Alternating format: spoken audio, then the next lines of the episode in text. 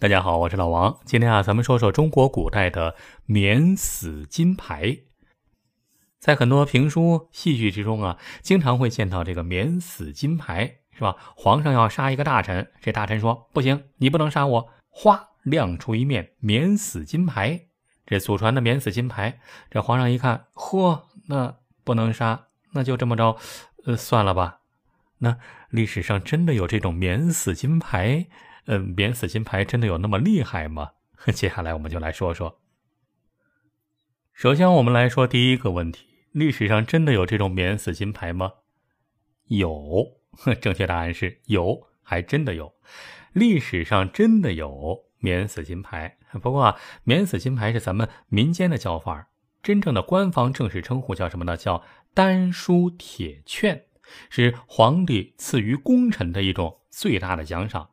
其实啊，呃，丹书铁券它既不是金的，也不是个牌子，是吧？不是什么金牌，而是一块半圆形的铁板，铁的。这个外观形状上啊，有点像过去那种房子上的瓦片儿，跟一个瓦片儿似的。而且在上面刻的还有字儿，这刻字的主要内容就是赏赐的时间、赏赐的人，以及赏给他的功勋，还有特权。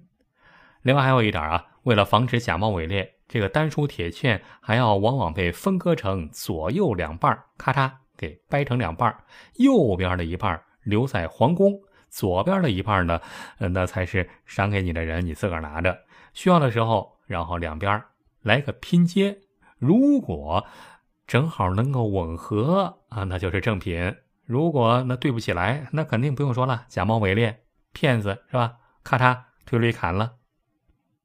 那么说到这儿了，这个丹书铁券啊，或者说这个免死金牌，真的能够免死吗？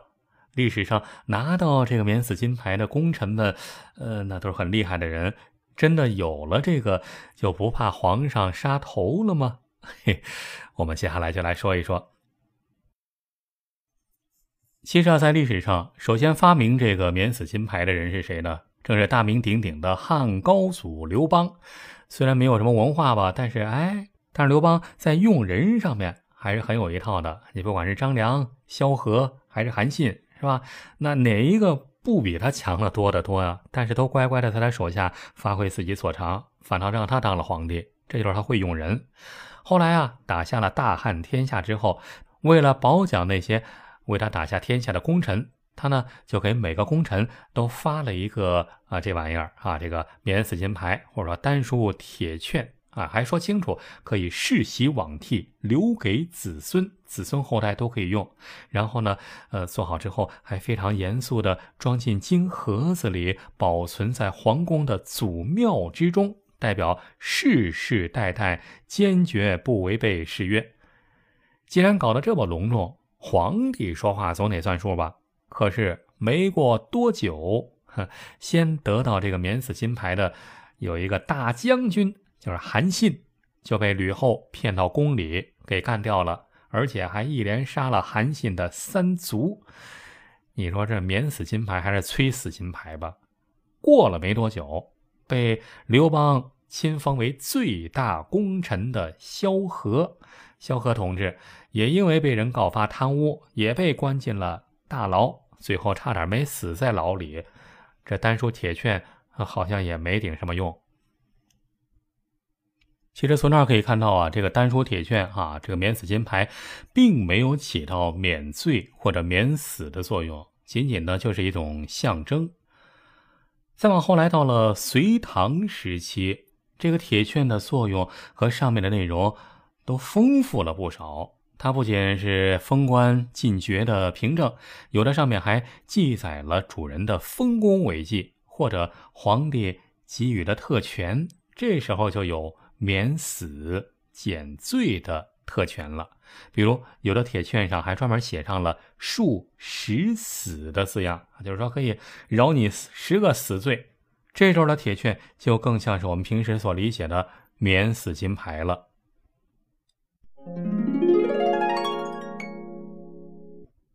讲一个唐朝那时候的故事。话说唐德宗建中四年，有军队叛乱，叛军将领朱慈是自立国号，率军攻陷都城长安。唐德宗皇帝啊，仓皇之中逃到了奉天，结果被叛军包围。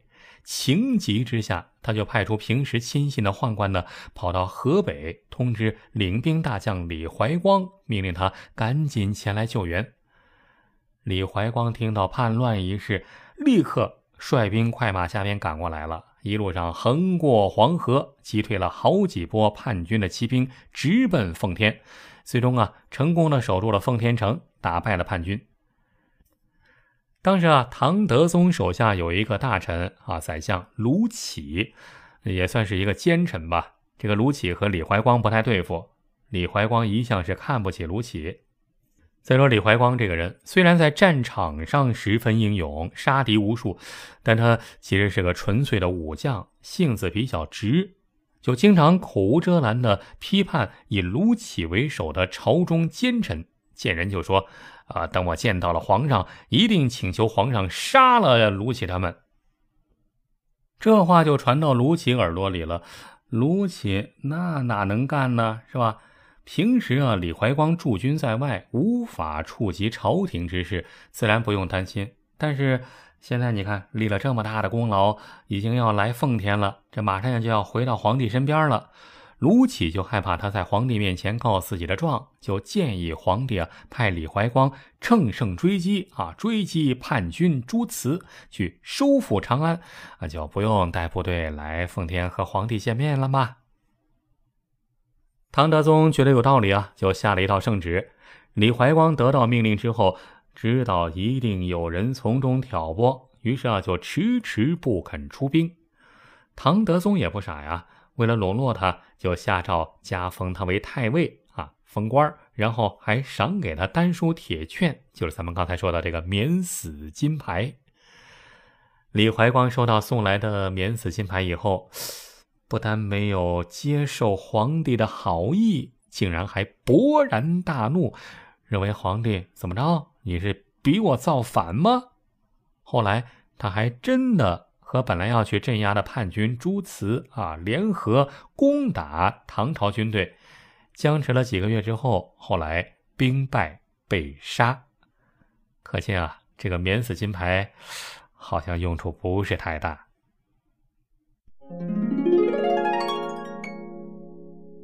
再往后来到了宋朝，宋朝陈桥兵变。黄袍加身以后啊，赵匡胤当了皇帝。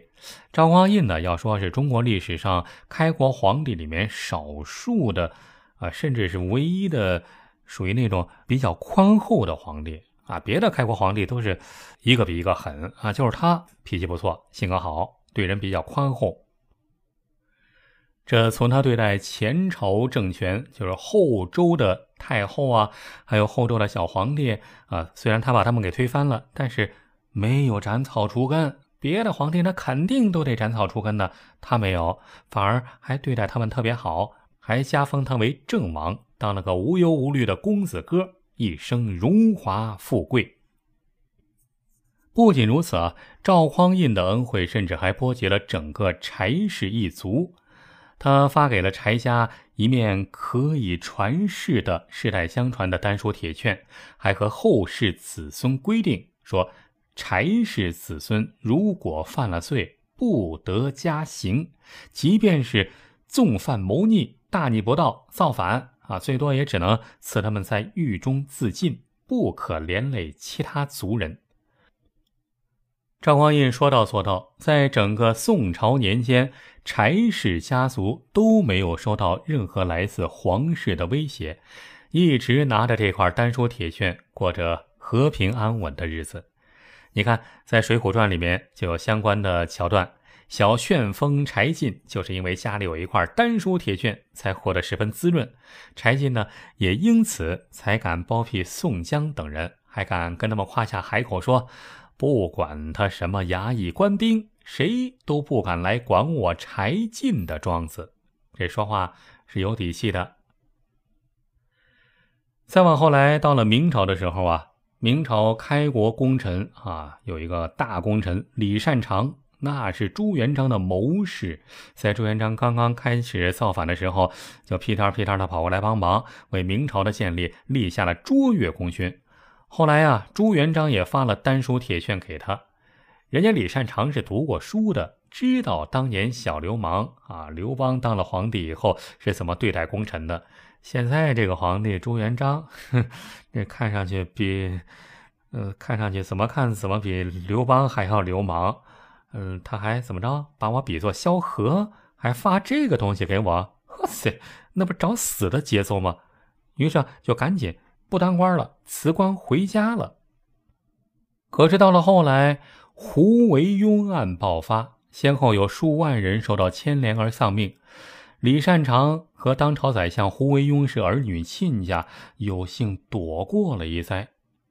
可过了十年以后啊，又有御史旧事重提，朱元璋又惦记起来了，于是又把李善长妻儿老小七十多口全部下狱，一同处死。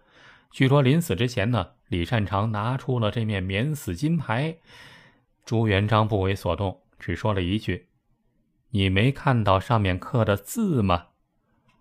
原来啊，这金牌上还有九个字，所谓“免死除谋反大逆”，就是说，除了这个谋反以外，其他的罪才能免死。